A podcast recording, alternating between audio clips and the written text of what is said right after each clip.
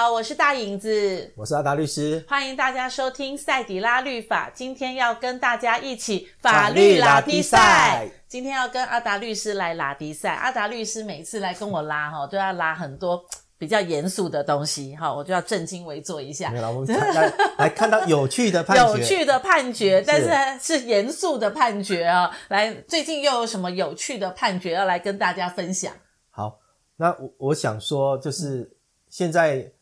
二手烟其实大家都不喜欢，对，大家会觉得说二手烟好像感觉上对身体反而承受的那个伤害度更大，比一手烟的伤害，嗯、因为对。一手烟至少它有吐出来，二手烟我吸进去的人都是吸到肺里面里面去，对对对，所以现在其实呃政政府公布了烟害防治法，其实公布了很久了，是，所以它里面有公告了很多就是。呃，不得吸烟的地方，室内不能啊。基本上现在室内啊，餐厅也大众交通工具啊等等的这些都基本上都已经变成禁烟场所。对。啊，有些户外的地方，除非有些设有吸烟区，嗯，否则连户外都不能吸烟的。怎么公那个公园啊，什么也都不太能吸烟，对不对？对对对对。嗯，所以现在变成真的吸烟的呃范围越来越小，真的能吸烟的地方，有时候真的就是只能。躲在家里面的阳台，为什么是说躲在家家里面的阳台？因为可能可能家里面的其他家人，呃，可能老婆小孩他们也也也没有抽烟，所以也不喜欢烟味，对，所以变成这些瘾君子们真的只能躲在阳台里面这样子去吸烟。所以就网络上有一种就是叫做星星族，嗯，远远的灯火看去就是有一点一点的那个烟头的那个光。闪出来的小火苗，所以说他们就被称为星星族。嗯，但最近有一个判决，就是连这种星星族在自己的家阳台抽烟，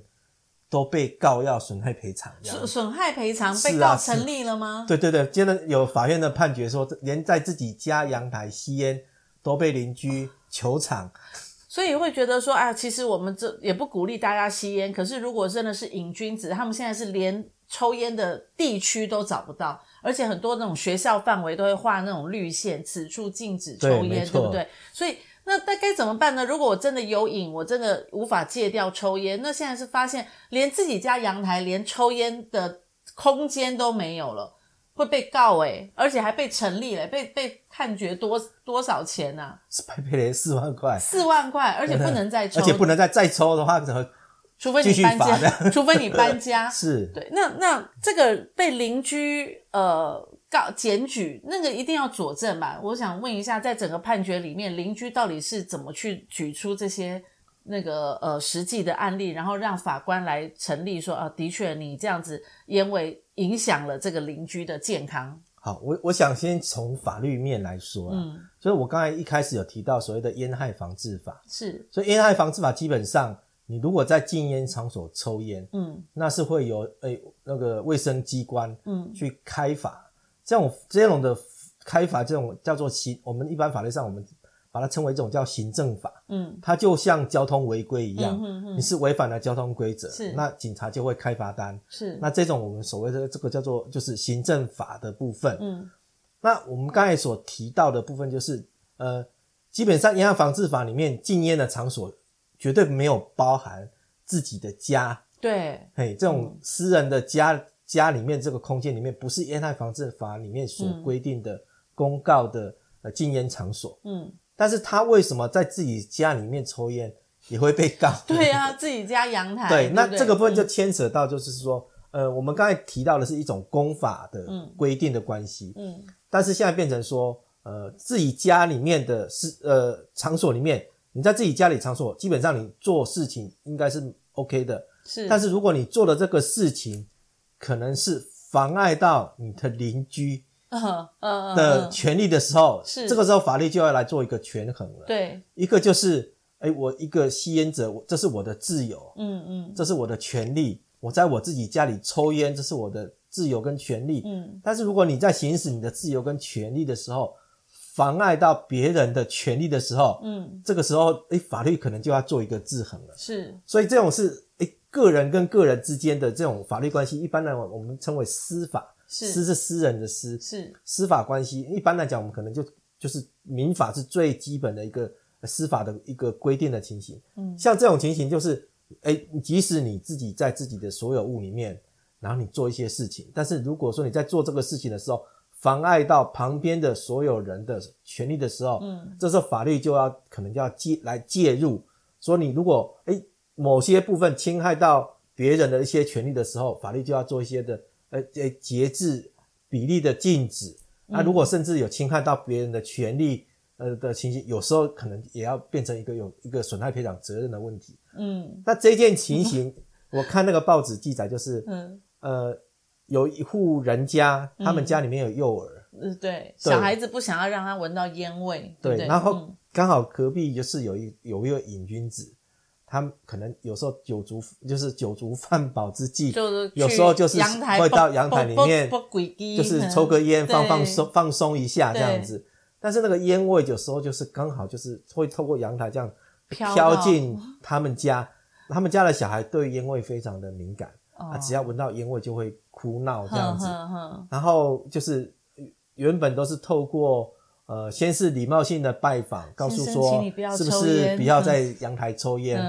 然后那但是他们说我在我阳台抽烟关你什么事这样子，对对。对，对，后来慢慢的就是在透过管理委员会，甚至请到管区警察，嗯，都来就是就是请这位是不是瘾君子，是不是不要在阳台抽烟，但是。这瘾君子觉得我是在我自己家的阳台抽烟，他没有犯法，他觉得这是我的权利等等的，就是所以因此双方就因为这样闹得不愉快，对，就变成恶恶邻居了。所以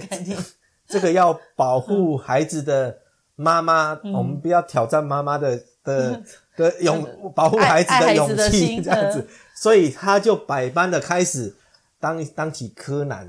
他就开始，他怎么佐证的？让我很好奇，他就开始搜证。他准备了自拍棒，准备了那种运动摄影机等等的、uh. 啊，甚至他还去去买那种就是烟雾侦测器等等的，嗯、uh，huh. 就是就是去搜证到，就是他的抽的烟在阳台抽的烟，那个烟的方向，就是会随着风向等等就飘到他们家的阳台，嗯、uh，huh. 结果花了很长的时间，他因此就是搜证了成功之后，uh. 向法院这边提起一个就是。侵权行为的损害赔偿的一个诉讼是，然后这个证物提上法院之后，诶，这个法官才就是看了这些证据之后，也真的就是相信，就是真的是这位瘾君子在阳台抽的烟味已经影响到隔壁邻居的情形，所以他就是判罚了这位瘾君子四万块，不得再在他们家的阳台抽烟，会影响到隔壁的不的的行为，而且对之前因为这样呃抽烟的行为影响到。隔壁人的健康，健康侵害了他的一个健康权的部分，嗯、也判赔说要赔偿了四万块钱这样子。哎、欸，那他还可以上诉吗？说瘾君子可以上诉吗？我我这个应该是不服啊，这个应该只是一审判决啦，嗯，嗯是可以再上诉的。对啊，我不服啊，我在我自己的房间，在我自己的领域里面抽烟，嗯，但是他可以不服，对不对？但是现在目前，呃，就我知道法院的实务判决里面，这个已经不是第一件了哦。其实以前已经有好几件都是这样成功的向法院提起，对于这种可能是因为现在呃我们现在的大部分人的生活形态都是在公寓大厦的这样一个集合式住宅里面，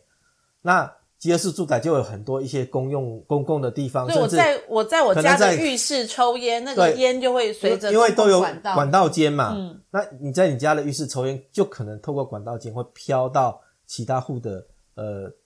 浴室里面这样子，对，对，所以真的就是我我们自己家里面也曾经就是，诶、欸、在家里的浴室里面就是有感觉，就是有那种烟味。味嗯、但是说实在，我们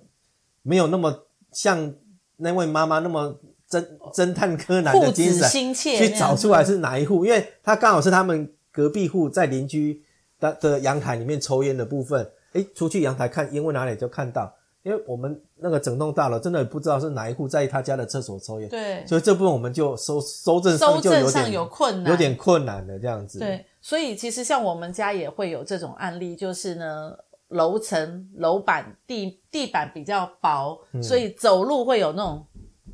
对吧？走路的声音的时候，然后就会被邻居来说啊。拍谢脚步放轻一点，然后我们就变成在家里要用那种太空漫步的方式在那边行走，所以其实好像发现说邻居与邻居之间哦，烟味声音、噪音都会有这样的问题的时候，其实我还蛮佩服那个妈妈可以搜证成功。诶对，其实我、嗯、我觉得现在基本上我刚才讲过，现在呃，因为人人口密集，然后土地的有限，嗯、所以现在慢慢大家都是住公寓大厦的情形，那难免大家就是会会有呃要互相要容忍的一个情形，包容，的情形。但是呃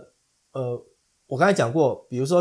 噪音防治法，嗯，它里面当然就有规定，哎，住宅区里面那你的呃噪就是发生音量的，就是被构成是噪音的，它可能要超过多少分贝，嗯，然后你可能要必须要一个持续性的一个情形，是，哎，如果是有这样构成这样的一个噪音的话，当然就是环保局，它如果真的被通知来现场，哎，测量的结果有这样，哎，就是。长时间，然后分贝量也超过了，可能住宅区可能也许是八十分贝等等的，然后这样的话，基本上环保局就可能会去开罚。嗯，那另外一种就是所谓我们刚才讲的说，哎，民法里面的规范的情形，如果因为就是呃呃这样子去制造噪音，可能侵害了比如说我的健康权，是有的人因为也许这样子邻居制造的噪音，长期的这样下来，变成他可能变成诶。忧郁症 等等的情形，对，之前确实也有法院这样子，诶，因为这样的一个邻居制造噪音的情形造成忧郁症，然后诶，也有诊断证明，就证明说，那这个是因为长期的噪音所致的情形，诶，法院也有判赔成功的部分。那其实，嗯、呃，我记得以前在师大，嗯，附近，嗯，呃，我们也常常讲说师大夜市啊，对对，下面有很多的摊贩啊等等的。但是基本上，他们那个地方都是住宅区。我看到很多那种建筑物，他们会挂那种白布。对对对，所以，嗯、呃，因为夜市的那些困扰，造成了当地居民的，后来他们就群起起来抗议，嗯，说我们这边是住宅区，为什么你可以允许在这边开餐馆？对，然后餐馆基本上你可能就会会烹饪。炒菜等等，就有那些排放油烟的问题。嗯，所以基本上，我觉得现在你真的到师大附近去，跟以前我们在二十年前那个师大夜市的景况是完全是不一样的。以前真的是人人人潮汹涌啊，而且范围会比较宽。对对对，现在基本上都越越来越少，越来越少的店家了，就是因为可能就是因为这样子，在住宅区里面，它有一些法规的限制，然后也因为。在住宅区里面，你去经营这样子的餐厅等等的，你的排放的油烟的部分妨碍到其他的住户，变成被住户检举抗议，造成这样子的商店，后来后来就因为不堪检举的 困扰，就会一直被罚，一个一个就搬走了这样子。对，干脆就不要做生意了，我到别的地方做生意。对对对。所以其实会发现说，哇，其实我觉得这一点，我觉得对抽烟的人，虽然抽烟真的不好，可是现在对于抽烟的人来说。感觉上很辛苦诶，已经没有地方抽烟嘞，连自己在阳台上抽烟都会被举证，然后被罚四万，罚了四万之后还变成说你不能再在阳台上抽烟，嗯、你再抽一次又再被罚，是不是这样？他已经不准，就是法院在可能判决里面就有，哎、嗯，他不得在他的阳台做这个行为，会影响到隔壁邻居的行为。啊，那如果现在换到厕所抽，万一又被举证，又要再被罚，所以抽烟的人其实还蛮。蛮辛苦的，找不到地方抽，所以，嗯，其实前阵子我的小孩其实有问我一个问题，嗯，嗯他说为什么政府要卖香烟？哦，因为基本上好像抽烟来讲，好像已经没什么，基本上好像百害而无一利啦。对，当然有些人可能觉得需要有一些的烟的。调剂、舒缓情绪等等。那种艺术创作家都很需要有看到那种烟袅袅上升的感觉，哇，灵感就来了，就可以写很多剧本啊、编剧啊、词曲创作啊、画画啊什么。我觉得这个问题基本上，我觉得真的是一个一个大哉问啊。嗯，这个一部分当然牵扯到一个很大的一个利益。嗯，就好像其实烟草团体、烟草公司。他们基本上是一个很大的利益团体。以前有很多这种例子的电影跑出来，就，就包含比如说，呃、欸，以前台湾里面就是烟酒这种东西都是公卖局在专卖的，对对对，就是只有政府可以卖，其他不能卖。对，当然后来这个制度已经改变了，就但是，哎、欸，你基本上你卖这个，基本上还是有一些限制，比如说我刚才烟害防治法里面，哎、欸，你不，你的你不能就是随随便便做那种的，就是香烟的广告啊，嗯嗯、等等啦，或者你买烟的年龄有限制，嗯，就是我觉得就是因为这个东西，呃，有些东西我们以前不得不。就是大禹治水嘛，对，因为有时候民间好像有这个需要，那你与其以其围堵，那不如适当的开放，但是可能就有限制的开放，对，就好像其实在国外，其实有些国家或美国有些州。他们甚至能连大麻这种我们认为是毒品的东西，他们也，他们也可以开放做娱乐一些使用的部分。嗯、所以，我我们现在必须要讲说，呃，基本上，呃，过度的吸烟，基本上我们认为也是某种的对健康，甚至可以讲说是一种慢性自杀的行为。对对。当然，对于这种可能自己伤害自己的东西，政府有时候你你也没有办法。去完全的，而且而且现在那个烟的烟盒后面都都会有警语啦，对，而且图片都蛮恐怖的。对，嗯、所以当然是希望说，呃，既然抽烟不好，嗯、当然能戒烟，能戒烟，为了健康等等的，能不要抽当然是最好啦。对，我我们也是希望说，呃，每个人都有健健康康的，是因为你抽烟之后，现在为什么有些瘾君子会觉得，哎，我抽烟就是被政府抽了那些很多的 烟捐税金啊？然后一年可能听说高达三百亿啦，不知道，因为某些部分当然就都是补助到健保等等的部分去。那、嗯、既然说抽烟，你看又花钱又又伤身体，我觉得真的也是觉得大家真的现在哦，现在烟不仅伤身啊。然后烟又很贵，又花钱呐、啊。然后呢，现在抽烟还会被告啊，